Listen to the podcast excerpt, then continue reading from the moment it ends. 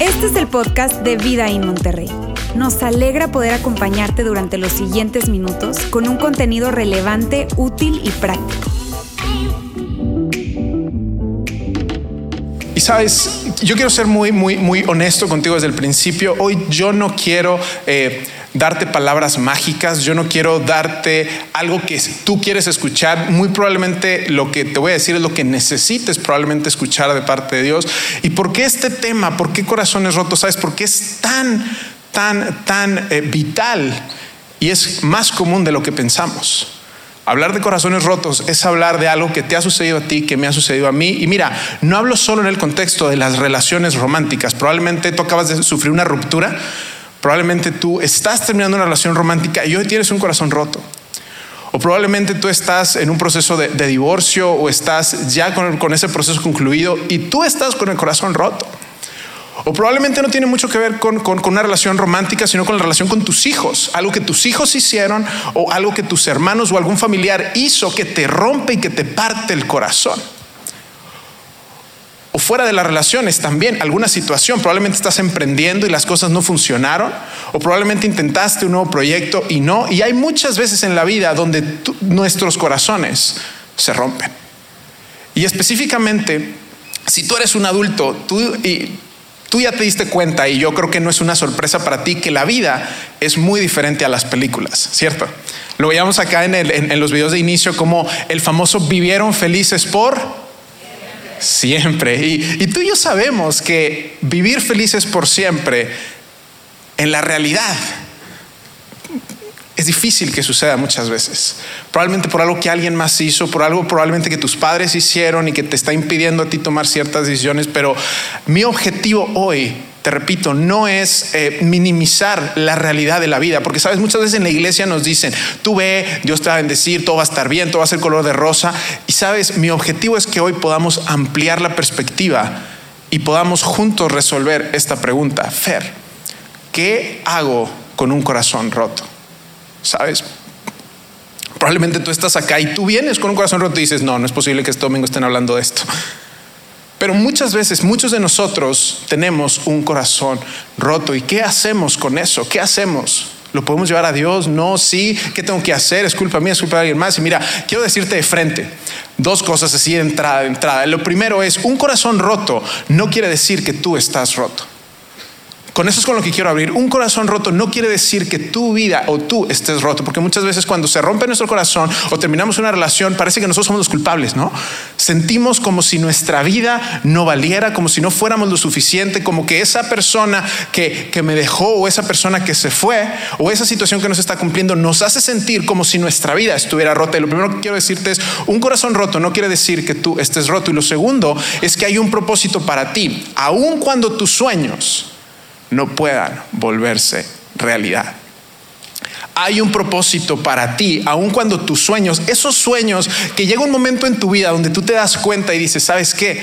Probablemente este matrimonio no iba a ser como yo soñaba. O sabes qué? Probablemente la relación con mis hijos no va a ser como yo soñaba. O este proyecto que yo estaba buscando no va a ser como yo esperaba. Sabes, aún hay propósito para ti, aun cuando tus sueños no puedan volverse realidad. ¿Y por qué te lo digo? ¿Sabes por qué este tema es tan importante?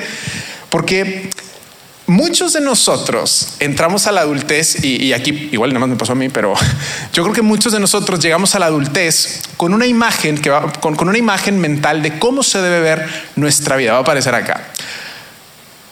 Tú y yo pensamos muchas veces, voy a estar graduado a los, y ponemos un rango entre los 18, 20, 21, 22, tops 25 si me fui a intercambio o, o me tomé un sabático o algo, ¿no? Casado a los, y, ponle tu parámetro, ni muy, muy, ni tan, tan, ¿no? Quizás entre, entre los 20, 30, híjoles, llegando a 40 probablemente, eh, empezando un negocio a los, y ponle el número. Tú tienes una expectativa, hijos a los, ¿cuántos hemos dicho de que no? Mira, pues yo probablemente no, no se lo dices a nadie, pero probablemente con tu esposa estás así como que, oye, pues, pues, ¿qué onda? ¿A qué edad? Porque, ¿a qué edad? Y retirado a los, tú y yo tenemos una idea de cómo se debería ver nuestra vida. Y muchas veces esos sueños se cumplen, ¿sabes? Muchas veces si te gradúas, si tienes esos hijos, si empiezas ese negocio, si estás retirándote la que querías, muchas veces sí. Pero también en muchas otras ocasiones ese sueño que tú estabas buscando parece que no va a llegar. E incluso puede que jamás llegue. Y sabes, conforme nos vamos acercando al final de nuestra vida y conforme estamos hablando de nuestras relaciones, otra realidad que hemos encontrado, y es algo que, creo que es muy notorio, es que nadie sueña con una vida y un futuro solo. ¿Estarás de acuerdo conmigo? Casi ninguno de nosotros soñamos con un futuro solos. Y no hablo solo de futuro romántico, porque yo conozco amigos, colegas, compañeros que deciden servir a Dios o servir a alguna organización y deciden no casarse y no estoy hablando aquí de un futuro solo, me refiero a estar casado. Hay personas que han decidido este, dedicar su vida a cierta idea, eh, iniciativa, a Dios, etcétera. Pero nadie piensa en un futuro solo porque tú hacia el final de tu vida, tú te ves, aunque sea con unas relaciones de comunidad. Probablemente una comunidad de amigos, una comunidad familiar o probablemente casado, pero muy difícilmente alguien sueña con una vida y un futuro donde esté él solo. Como humanos, como seres humanos, estamos cableados para buscar las relaciones, ya sea románticas o ya sea de comunidad. Y sabes, nadie sueña con una vida y un futuro solos. Y a veces tus sueños sí se hacen realidad. A veces ese, ese sueño que tú tienes sí llega, pero muchas veces otras, como te digo, no. Y muchos de ustedes no cumplen o no cumplimos esos sueños porque a veces tú y yo cometemos errores, ¿cierto? Tú dices, ching, es que yo la regué en mi matrimonio, es que ching, yo la regué con mis hijos, es que yo perdí tanto tiempo y a veces hay arrepentimientos. Pero muchas otras veces tú y yo, y si tú vienes a la iglesia y tú te consideras un seguidor de Jesús, tú probablemente has hecho las cosas al pie de la letra. Tú viniste la semana pasada, escuchaste a Laura y dijiste, ok, yo le voy a echar ganas en las citas, voy a tomar los tips y los voy a poner en práctica. Pero probablemente la otra persona no siguió las cosas al pie de la letra. Probablemente la persona con la que salías, la persona con la que te estabas viendo, él no. Él o ella quiere que sean amigos. Y tú, espérate, amigos, pero el fin de semana hicimos algo que hacen más que amigos, ¿no? Entonces, este, como que él quiere que sean amigos, pero tú dices, entonces está raro, el fin de semana era diferente y luego él te dice, pero yo tengo otros planes ya no es como antes, o la famosa, la típica acá en México, ¿no? Y si nos estás viendo por acá en transmisión, te lo voy a parafrasear, es una frase famosísima aquí en México que es, no eres tú, soy chin. Y, y, a veces tú estás haciendo las cosas al pie de la letra, o probablemente tu segundo matrimonio se está viendo muy similar al primero. Y muchos de ustedes dicen, Fer, un segundo matrimonio, espérate, espérate, yo quiero la oportunidad del primero denme chance de arruinar uno, o sea, por favor, o sea, mínimo dame chance de hablar de uno, porque de repente hay otros que ya están en el segundo y yo ya estoy en una edad donde quisiera probar al menos el primero. ¿Sabes? Y para hacer las cosas aún peor, como para echarle sal a la herida muchas veces, parece que los sueños de los demás sí se están volviendo realidad. Esto nunca lo decimos, pero es algo que yo sé y soy, digo, somos honestos y seamos honestos y en esta iglesia somos, buscamos ser auténticos todo el tiempo. Muchas veces vemos que los sueños de otras personas parecen hacer realidad y desde tu perspectiva tú dices, oye, pero ellos lo, lo merecerían desde mi punto de vista menos que yo. Ellos no se esperaron, ellos no están haciendo las cosas al pie de la letra, ellos no están echándole ganas, o sea, ellos ellos no están siendo tan intencionales como yo, pero parece que sus sueños se están volviendo realidad. Ellos están viviendo tu sueño. ¿Sabes? Probablemente tú eres una pareja y están buscando tener un bebé. Y ese es un sueño que tienen y, el médico les dice, ¿sabes qué? Probablemente no hay, no hay oportunidad. Y te parte el corazón o tú en tu matrimonio, tu esposo, tu esposa te dice, ¿sabes qué? Es que ya hasta aquí, ya no quiero, fíjate que conocí a alguien más, hay momentos en nuestra vida y en nuestras relaciones que llegan para rompernos el corazón.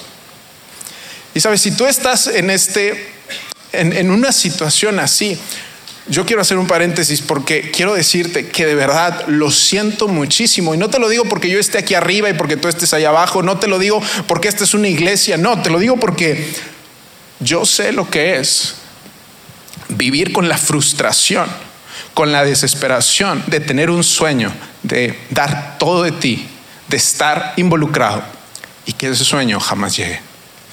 Así que de verdad, perdón que me pongo un poco emotivo, pero de verdad lo siento, lo siento tanto si tú estás hoy en una situación en la que tu corazón está roto. No hay nada que yo pueda decir, no hay nada que yo pueda hacer, no hay palabras que yo pueda decirte para hacerte sentir mejor, lo sé.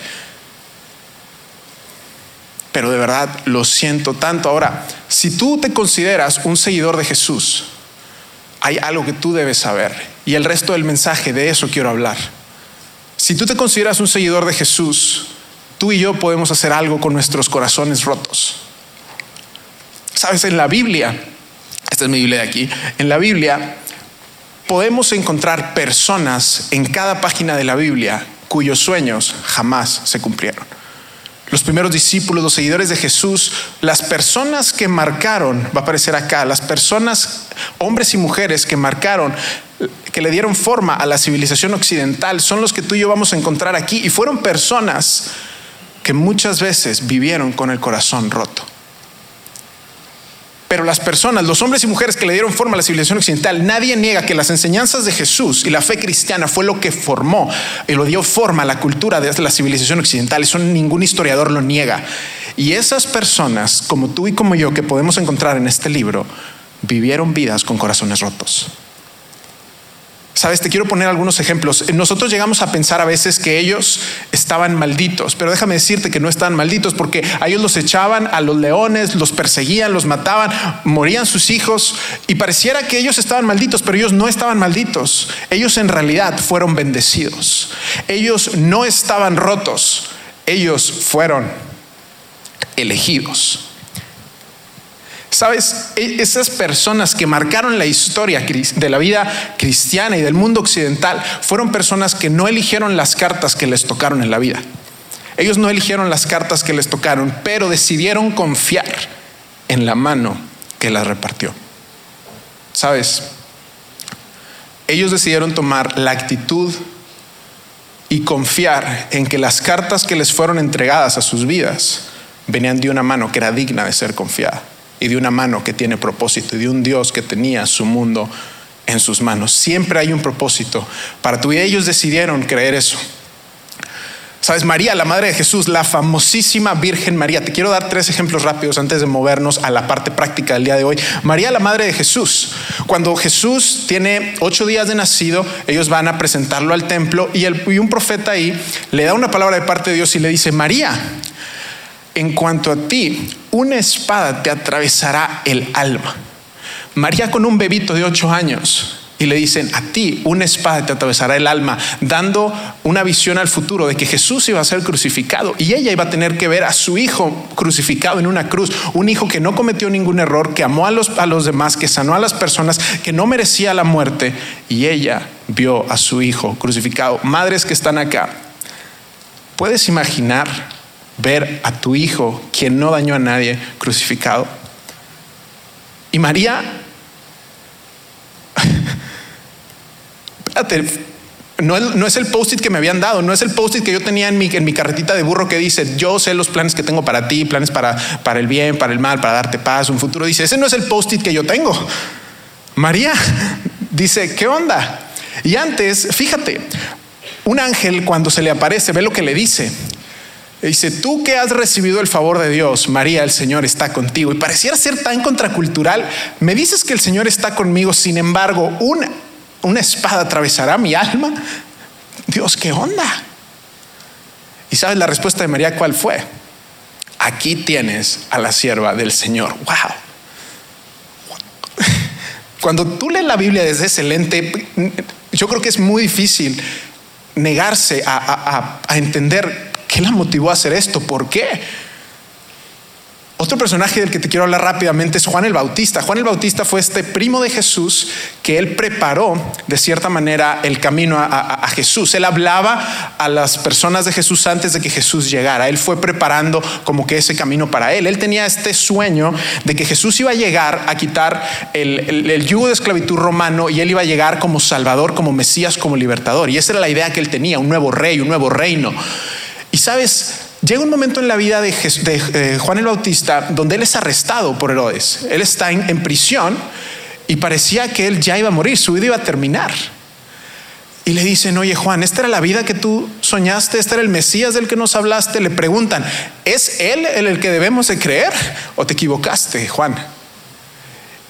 Y Juan el Bautista contesta, nadie puede recibir nada a menos que Dios se lo conceda. La respuesta de Juan dice, mira, no importa que yo esté en prisión, no importa que mi vida y mis sueños y los planes que yo tenía no resulten como yo quería, si hoy yo estoy aquí, es lo que he recibido de Dios y yo sé que en sus manos voy a estar bien. ¿Qué? Amigos, te soy honesto, a mí es, me cuesta, me cuesta, me cuesta. Me cuesta una actitud así, me cuesta ver, dude, ¿cómo le haces? Dude, ¿cómo? Jesús mismo, Jesús mismo, antes de ser arrestado en el huerto, y cuando sus discípulos lo iban a abandonar, Jesús está orando de rodillas y diciéndole a Dios, Dios, si es posible, neta, porfa, por favor, pasa de mí esta copa y que no me crucifiquen. Pero la respuesta de Jesús fue, pero no se cumpla mi voluntad, sino la tuya. Híjole. Sabes, Jesús a punto de morir dice, Dios, yo quisiera que nada malo me pase, yo quisiera que nada malo me pase, pero que sea tu voluntad y no la mía. Y sabes, este es un tema tan a veces tan, tan, tan duro de escuchar. Te digo, a mí me cuesta. Y yo he visto gente resistirse, yo he visto gente resistirse a esta idea. Yo he visto gente como que decir, no, no, no, Dios, todo lo negativo no, es que si yo soy un seguidor de Jesús, no, no, no, o sea, las cosas tienen que estar bien, las cosas tienen que salir bien. Yo he visto gente resistirse y personas que se han rendido cuando un corazón roto llega. Porque sabes, la realidad es que un corazón roto te dará dos opciones. Un corazón roto te hará correr de Dios o te hará correr hacia Dios. Un corazón roto te hará correr de Dios o te hará correr hacia Dios. Por favor, tomen una foto de esto. Me voy a hacer un poquito para acá, pero un corazón roto tiene el potencial de acercarte a Dios o de alejarte por completo de Él. Es tu decisión y es mi decisión, ¿sabes? Tú y yo conocemos personas en ambos frentes, ¿sabes? Tú y yo hemos a lo largo de nuestra vida conocido a ambos tipos de personas. Personas que se les rompió el corazón y ellos decidieron decir, ¿sabes qué? No. Yo hice lo que me tocaba y eso estuvo mal. Yo hice lo que me tocaba, no. Y ellos se resisten y lo que sucedió es que su desesperación, su amargura los hizo perder la esperanza. Su desesperación, su frustración, su enojo, su amargura les hizo decir, ¿sabes qué? Yo ya no quiero saber nada de esto. Yo ya estoy harto. Pero al mismo tiempo, tú y yo conocemos las personas más extraordinarias de nuestra vida. Son las personas que aún con un corazón roto van a Dios y dicen, Dios, voy a vivir de manos abiertas, confiando en que tú aún tienes propósito para mí. Yo te voy a ser honesto. Cuando yo estaba más, más, más chavo, quienes eran mis pastores de jóvenes, yo, son personas que yo admiro demasiado, amo demasiado, pero son una pareja que al día de hoy tienen un sueño de tener un bebé tienen un sueño de tener un bebé. Y, está en su corazón el, el, buscarlo, el querer hacerlo, el querer hacerlo, pero ellos han decidido vivir de manos abiertas y decir, Dios, este es nuestro sueño, pero si tú tienes algo diferente, nosotros aún así te queremos seguir. Y sabes, para mí ellos son de las personas más extraordinarias que conozco. Las personas más extraordinarias que tú conoces son esas personas que enfrente de la enfermedad, enfrente de una crisis, enfrente de una ruptura, dicen, Dios, no era parte del plan que yo tenía para mí, definitivamente no me hubiera gustado esta situación, pero yo confío en tus manos. Ellos decidieron vivir de manos abiertas a lo que Dios tiene para ellos. Ellos rehusan amargarse a ser etiquetados y ponen su confianza en Dios y eso es lo que los hace tener esperanza. Sabes, ellos resistieron algo. Las personas más extraordinarias que tú y yo conocemos resisten algo que tú y yo constantemente recibimos. Y sabes que es eso va a aparecer aquí en pantalla. Es lo que nosotros denominamos el evangelio de la prosperidad. Todos tenemos un pedacito de evangelio de la prosperidad. ¿Qué es esto, Fer? ¿Qué es esto del evangelio de la prosperidad? Esto es lo siguiente. Yo hice por lo tanto, Dios debe. Sabes, en muchas iglesias y en muchos círculos y muchas veces aquí en la iglesia llegamos a pensar que si yo hago, entonces Dios debe. Que si yo vine a la iglesia, me tiene que ir bien esta semana. De hecho, muchos llegamos a la iglesia que con ese miedo, es que no, Dios me va a castigar. Y llegamos a creer esto, que yo hago, por lo tanto Dios hace que si yo doy, Dios me va a dar, que si yo sirvo, me va a ir bien, que si yo estoy conectado a un grupo, entonces me va a ir bien. Y creemos que si yo hago, entonces Dios debe. Y es una manera transaccional o una ecuación mágica. Ah, tienes problemas en tu vida, es que no estás haciendo algo. ¿Sabes cuántas veces? Y de verdad lo siento porque yo he conocido personas que muchas, en muchas iglesias los han hecho creer que ellos deben hacer algo para que Dios haga algo. Y déjame decirte que esa no es la versión original. Eso no es lo que Jesús vino a hacer esta tierra. Jesús no nos ofreció una ecuación. Jesús no nos ofreció un haz y entonces yo voy a hacer, haz y entonces yo voy a hacer. Jesús no ofreció eso.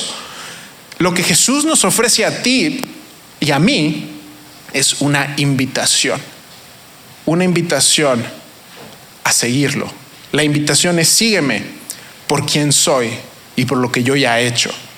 Sígueme por quien soy, por el sacrificio que pagué en la cruz por tus pecados. Sígueme por quien soy, porque soy quien creé el universo y soy la persona que tiene el mundo en tus manos. Sígueme por quien soy, no por lo que tú puedas obtener de ello. ¿Sabes? Y esto es de lo más difícil entender y a veces luchar dentro de la iglesia.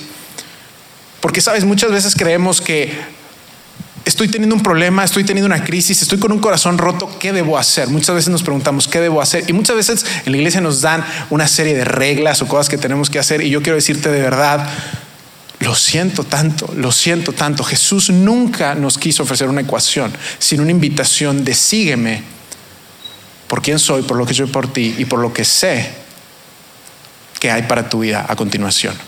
Esa es la invitación de Jesús, esa es la invitación de Jesús. Y eso es algo que la gente más extraordinaria en tu vida y en mi vida ha entendido. Y sabes, en los pocos minutos que me quedan, yo quiero hacerlo práctico. Y para entrar a esta practicidad, quiero hablarte de una persona, del famoso David de la Biblia, el famoso rey David. Muchos hemos escuchado esta historia del rey David. Sin embargo, hay ciertas partes de su vida de las cuales no hablamos todos los días. Todos conocemos a David Goliat. ¿Cuántos hemos escuchado hablar de David Goliat? Ayúdame. Voltea con el que está a tu lado dile yo sí conozco la historia de David Goliat. Dile yo sí lo conozco. Cuates lo tengo en WhatsApp. Este sí, David con la onda y el WhatsApp. Está bien. Sabes, la historia del rey David es muy conocida, es muy famosa, se han escrito libros y demás. Sin embargo, hay ciertas partes que no platicamos todos los días y de eso es lo que vamos a hablar hoy, chismecito. No, este, sabes, David, resumen rápido, David es un chavito, eh, pastor, él jamás soñó ser rey, ¿eh? él, nunca quiso levantar la mano para decir yo quiero ser rey, sino que a él lo escoge, Dios lo escoge literal a través del profeta Samuel y le dice, tú vas a ser el próximo rey de Israel, a él lo escoge. Entonces él en una ocasión pues va a pelear contra Goliat porque él fue el que tuvo la valentía necesaria, lo derrota, le corta la cabeza y él, pues la espada, la famosa espada con la que David mata a Goliat, se va al templo de Dios y David empieza a ser una celebridad, ¿no? Porque fue el que derrotó a este gran gigante, al grado que eh, el rey actual, el rey Saúl, eh, hace que se case con una de sus hijas. Entonces él se vuelve el yerno del rey. Imagínate, de ser pastorcito de ovejas, le dan una promesa de que iba a ser el rey y ahora es el yerno del rey, ¿ok?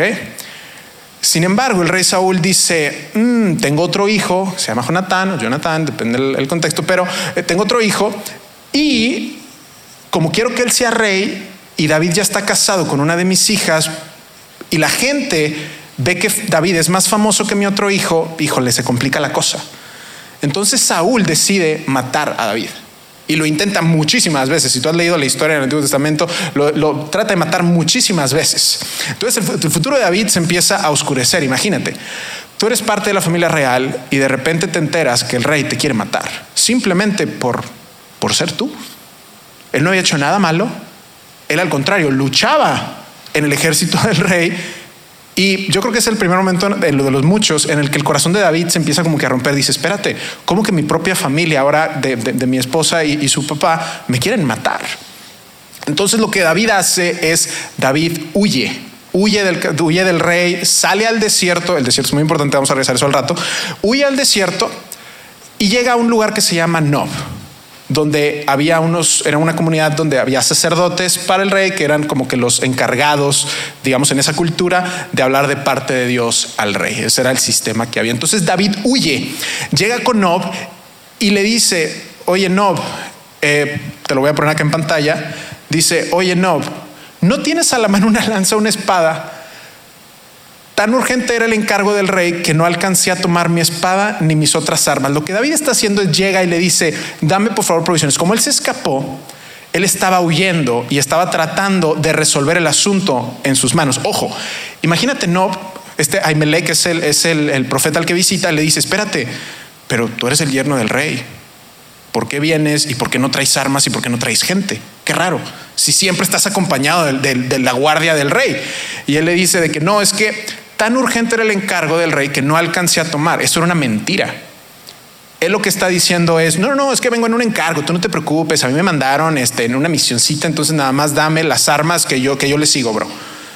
Pero él se queda así como que, pues qué raro, está raro. Y él le dice, Aquí tengo la, pues bueno, si quieres, aquí tengo la espada del filisteo Goliat, a quien tú mataste. Imagínate, le da la espada que le recordó a él que Dios estaba con él cuando le hizo la promesa de que iba a ser rey. Le da la espada, pero David en ese momento está, diríamos, en México, eh, y si nos estás viendo en la transmisión en línea, es una palabra que, usamos aquí en Monterrey, se empieza a paniquear. Si has escuchado ese término, David se empieza a paniquear porque dice, me van a matar, entonces dame la espada porque me tengo que defender, necesito arreglar yo esto por mi cuenta. Y David, le dice, dámela, dijo David, es la mejor que podrías ofrecernos. Él no está pensando en que Dios está con él, él está pensando en necesito huir, necesito arreglar, necesito manipular aquí medio las cosas para yo poder huir. Y luego se va, Saúl se entera de que lo visitó y Saúl llega con Ahimelech y le dice, ¿por qué estás ayudando a David? ¿Por qué estás conspirando en contra de mí? Imagínate, el cuate ni la debe ni la teme. Y lo que Saúl le dice es, ¿por qué tú y el hijo de Isaí, este es David, conspiran contra mí? Le reclamó Saúl. Le diste comida y una espada también. O sea, ¿por qué lo estás ayudando? Y, y le responde, consultaste a Dios por él para que se subleve y me aceche como en realidad está pasando. Eso no estaba pasando. David solamente estaba huyendo para que no lo mataran, pero Saúl quería un motivo. Entonces, ¿de qué? ¿Por qué lo estás ayudando? Ahimelech le contesta y le dice, espérate, que es tu yerno, por Dios, o sea, es tu yerno, como típico drama de novela, ¿no? Así como que uno escucha una cosa y otro dice otra cosa y de que espérate, es tu yerno, pues lo voy a ayudar porque es el yerno del reino, le voy a decir que no, ¿estarás de acuerdo conmigo? Y él le dice, te llegó la hora. Ahimelech replicó el rey, y no tan solo a ti y a toda tu familia. Entonces Zoe, que era uno de los que estaban en la guardia del rey, se lanzó contra ellos y los mató. Aquel día mató 85 hombres que tenían puesto el efod de lino, que eran los sacerdotes. Luego fue, no solo los 85, el pueblo de los sacerdotes y mató a filo de espada a hombres y mujeres, niños y recién nacidos, hasta los bueyos, asnos y ovejas.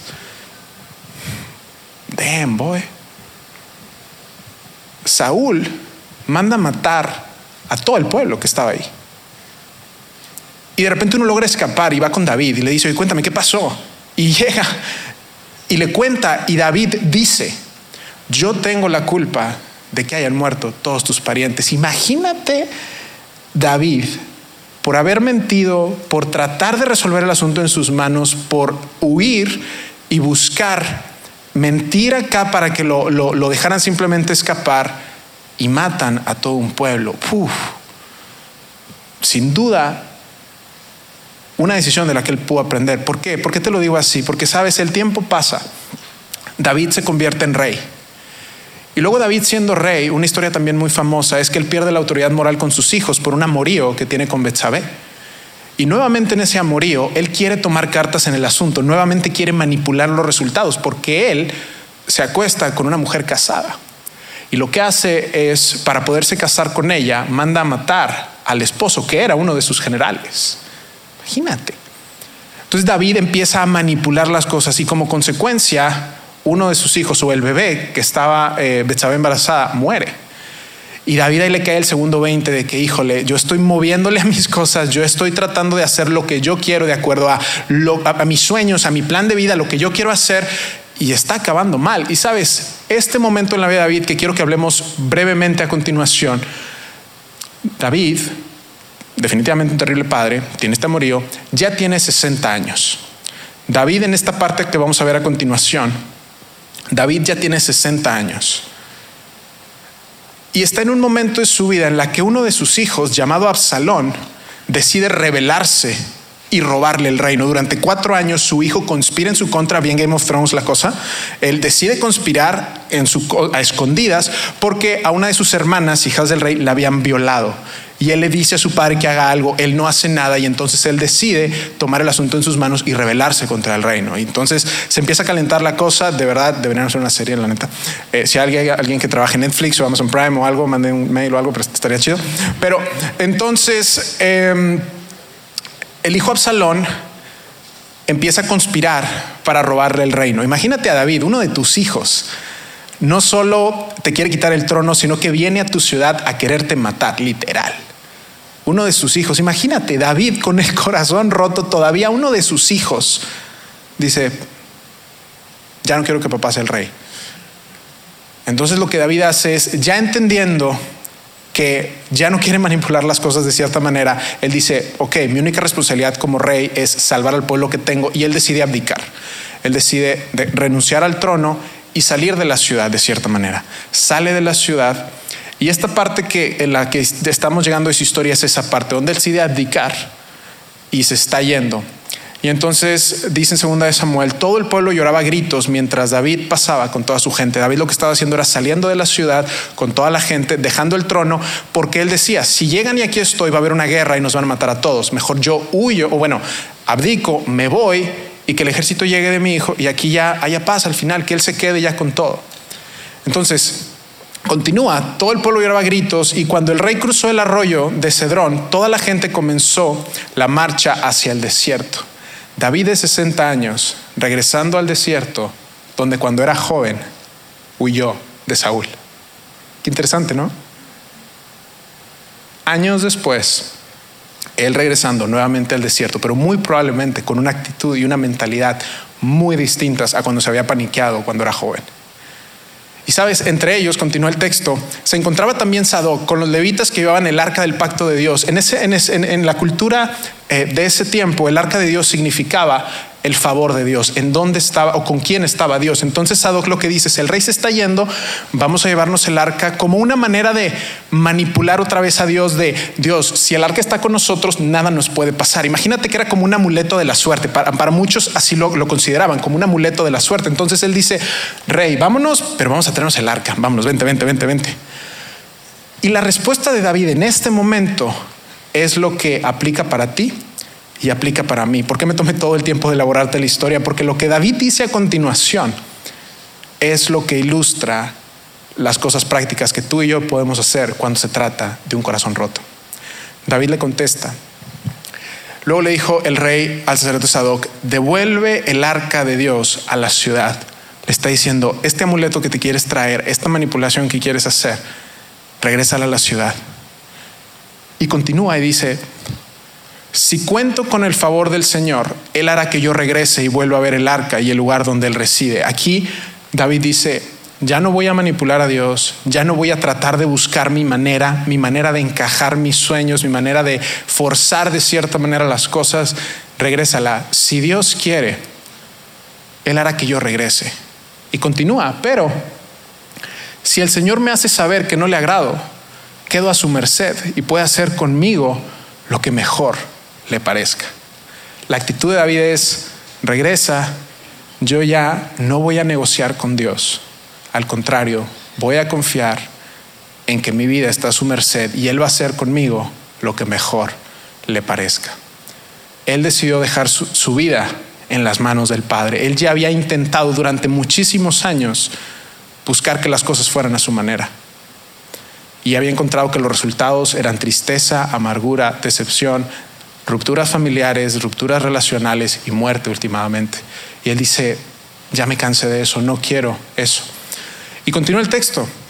Entonces Sadoc y Abiatar volvieron a Jerusalén con el arca de Dios y allí se quedaron. Ellos regresan y fíjate lo que hace David a continuación. David por su parte subió al monte de los olivos donde Jesús muchos años después iba a estar anunciando la buena noticia de Dios, llorando con la cabeza cubierta y los pies descalzos, con un corazón completamente roto. Con un corazón roto. Y David llega ahí y él dice, llévate el arca porque yo, mi vida depende completamente de lo que Dios quiera, no de lo que Dios quiera. Sabes, David decidió no abandonar a Dios, aunque parecía que Dios lo había abandonado a él. Porque es cierto que si un hijo te quiere robar el reino, cierto que pareciera que Dios te ha olvidado después de tantos errores, pudiera parecer que Dios ya te quitó de la lista. ¿Cuántos nos hemos sentido así? Que a veces Dios parece que nos quitó de la lista por cosas que hemos hecho. Y aquí Él dice, yo voy a seguir confiando en Dios y que Él haga conmigo lo que Él quiera. Aunque parezca que por mi corazón roto Dios me abandonó. Muchas veces cuando tú y yo tenemos el corazón roto es fácil pensar que Dios se alejó de nosotros. Pero sabes, David no ancló su fe, va a aparecer aquí, no ancló su fe a la realización de sus sueños. Él no dijo, yo voy a creer en Dios siempre y cuando Dios me cumpla mis sueños. Él no ancló su fe a eso. ¿Sabes? Porque anclar tu fe a la realización de tus sueños es una fe que es muy frágil. Es una fe que no alcanza, es una fe que en cualquier momento en lo que Dios te mete en una situación difícil, aunque sea para tu crecimiento, tú y yo vamos a abandonarlo. Y esa no fue la idea de Jesús. Eso no alcanza. Él no ancló su fe a la realización de sus sueños. Sabes, muchas veces esto puede hacer que tú y yo podamos perder la esperanza. Y la invitación para ti y para mí es la siguiente. Haz conmigo lo que mejor te parezca. David dijo, Dios, tú conoces mis deseos, pero reconozco tu derecho de gobernar. Sabes, la verdad es esa, la verdad es que David en ese momento y muchas personas, Jesús, sus discípulos, se mantuvieron fieles por lo que Jesús ya había hecho por ellos. Y David se mantuvo firme por lo que Dios ya había hecho por él, por quién era Dios y por quién era él. Jesús poniéndose hueso y carne, viniendo a este mundo a morir por tu vida, por mi vida, a demostrarnos que nos ama tanto, que estuvo dispuesto a vivir la peor vida posible y la, y la peor muerte a pesar de haber vivido la mejor vida. Jesús fue el ejemplo de la mejor vida vivida y a la persona que más injustamente asesinaron. Pero ¿sabes por qué lo hizo? Lo hizo por ti, lo hizo por mí y para demostrarnos que la realización de nuestros sueños no importa tanto como tu fe y tu relación con tu Creador. Y esa es nuestra señal. Yo creo que esta historia de David ilustra tan bien ¿Cuál debe ser tu señal y mi señal cuando llegan esos momentos o cuando hoy estás viendo con un corazón roto? Nuestra señal y la invitación que nos haces es Fer. ¿Qué hago con un corazón roto? Te quiero resumir aquí mi respuesta a la luz de todo lo que hemos hablado. Mi respuesta es que cuando tú y yo vivamos con el corazón roto, sea nuestra señal para acercarnos a Dios, para abrazarlo y para descansar en sus manos que si somos honestos, esto es lo opuesto a lo que queremos hacer. ¿No es así? Cuando tenemos un corazón roto, lo que queremos es quizás correr o queremos buscar la manera de resolver el asunto con nuestras propias manos, forzar nuestro, nuestra manera, forzarle la mano a Dios para que haga lo que nosotros queremos. Pero la invitación es que tú te acerques a Dios, que lo abraces y que tú descanses en la vida y el propósito que Él tiene para ti, aun cuando tus sueños y tu corazón roto parezcan que no puedan hacer que tus sueños se cumplan. Sabes, yo quiero invitarte a hacer una oración, no la tienes que hacer aquí, simplemente le puedes tomar una foto llevártelo a tu casa, meditar en todo lo que hemos estado hablando aquí, pero la oración que va a aparecer en pantalla es lo que David y todos los personajes bíblicos nos han enseñado a lo que hemos estado hablando. Padre Celestial, te ofrezco mis planes, mis sueños, haz conmigo lo que mejor te parezca. Reconozco tu derecho de gobernar. Haz tu voluntad en mi vida. Sabes, David diciendo, Padre Celestial, te ofrezco mis planes, sueños, porque sí, Dios, tengo planes, tengo sueños, hay una vida que me encantaría vivir. Claro que quisiera tener una relación, claro que, tengo estos sueños, estos planes, quizás es hijos, quizás es negocios, quizás es ponle el sueño que tú quieras. Todos tenemos sueños, es Padre, te los ofrezco, te ofrezco mis planes, te ofrezco mis sueños, te ofrezco todo lo que hay en mi corazón, la vida con la que sueño, te la pongo en tus manos haz conmigo lo que mejor te parezca. ¿Sabes por qué? Porque yo sé que tú estás más interesado en el bienestar duradero y eterno para mi vida que lo que yo puedo ver inmediatamente. Dios, Dios te ama tanto que tiene una vida mejor de la que tú puedas imaginar para ti. Yo lo he vivido tanto, amigos míos lo han vivido tanto en esta iglesia, hemos hablado de esto muchísimo y por eso lo continuamos haciendo es, haz conmigo lo que mejor te parezca. Reconozco tu derecho de gobernar, reconozco que tú eres Dios, reconozco que tú conoces el pasado, el presente, el futuro, que tú conoces lo que es mejor para mí en este momento y lo que es mejor para mí el día de mañana. Yo reconozco tu derecho de gobernar y por favor, Dios, haz tu voluntad en mí. ¿Sabes por qué? Porque la voluntad de Dios es buena, es agradable y es perfecta. Que tú y yo podamos confiar en que la voluntad de Dios es buena, agradable y perfecta. Esta es la oración que David hace de cierta manera y que es la invitación para que tú y yo podamos hacer. Y sabes, yo quiero invitarte a que tú puedas platicar con Dios ahí donde estás. En un momento va a pasar la banda, van a pasar los músicos. Vamos a cantar una última canción antes de cerrar la reunión, pero es mi invitación para ti, es mi deseo para ti que tú puedas conversar con Dios. Que puedas quizás leer la, letra en pantalla, meditarla y, y hablar de lo que está rompiendo tu corazón. Y que tú puedas tener una conversación privada ahí con Él y que tú puedas decirle, Padre Celestial, pongo mis sueños en tus manos, reconozco tu derecho de gobernar haz tu voluntad en mi vida. Te voy a invitar a que te pongas de pie y que me permitas orar. Padre, gracias porque nos das el recordatorio de que tu gracia, tu amor por nosotros es más que suficiente, que tu gracia es lo que hace que en medio de situaciones que llegan a rompernos el corazón, en medio de situaciones que, que, nos, que nos impactan para hacernos creer y darnos cuenta de que probablemente muchos sueños ya no lleguen que cosas que habíamos pensado probablemente ya no lleguen. Hoy queremos traerlos y ponerlos en tus manos. Queremos confiar en que tú aún tienes un plan, un propósito y una voluntad buena, agradable y perfecta. Dios, gracias porque podemos hoy leer la vida de tantas personas, de, María, la Madre de Jesús, de Jesús mismo, de Juan el Bautista, de David, Dios, que, que nos hacen recordar que tu favor, que tu amor, que tu cuidado hacia con nosotros no se limita solamente a nuestro bienestar y a la realización de nuestros sueños, sino que muchas veces tú tienes un propósito aún en el dolor, que tú tienes un propósito aún en corazones que están rotos. Para que podamos acercarnos a ti, que podamos abrazarte con un corazón lleno de sueños, sí de dolor, pero abrazar a quien nos da esperanza y que podamos descansar en las manos que tienen nuestro mundo, nuestra vida y cada detalle de nuestra existencia en sus manos. En el nombre de Jesús. Amén.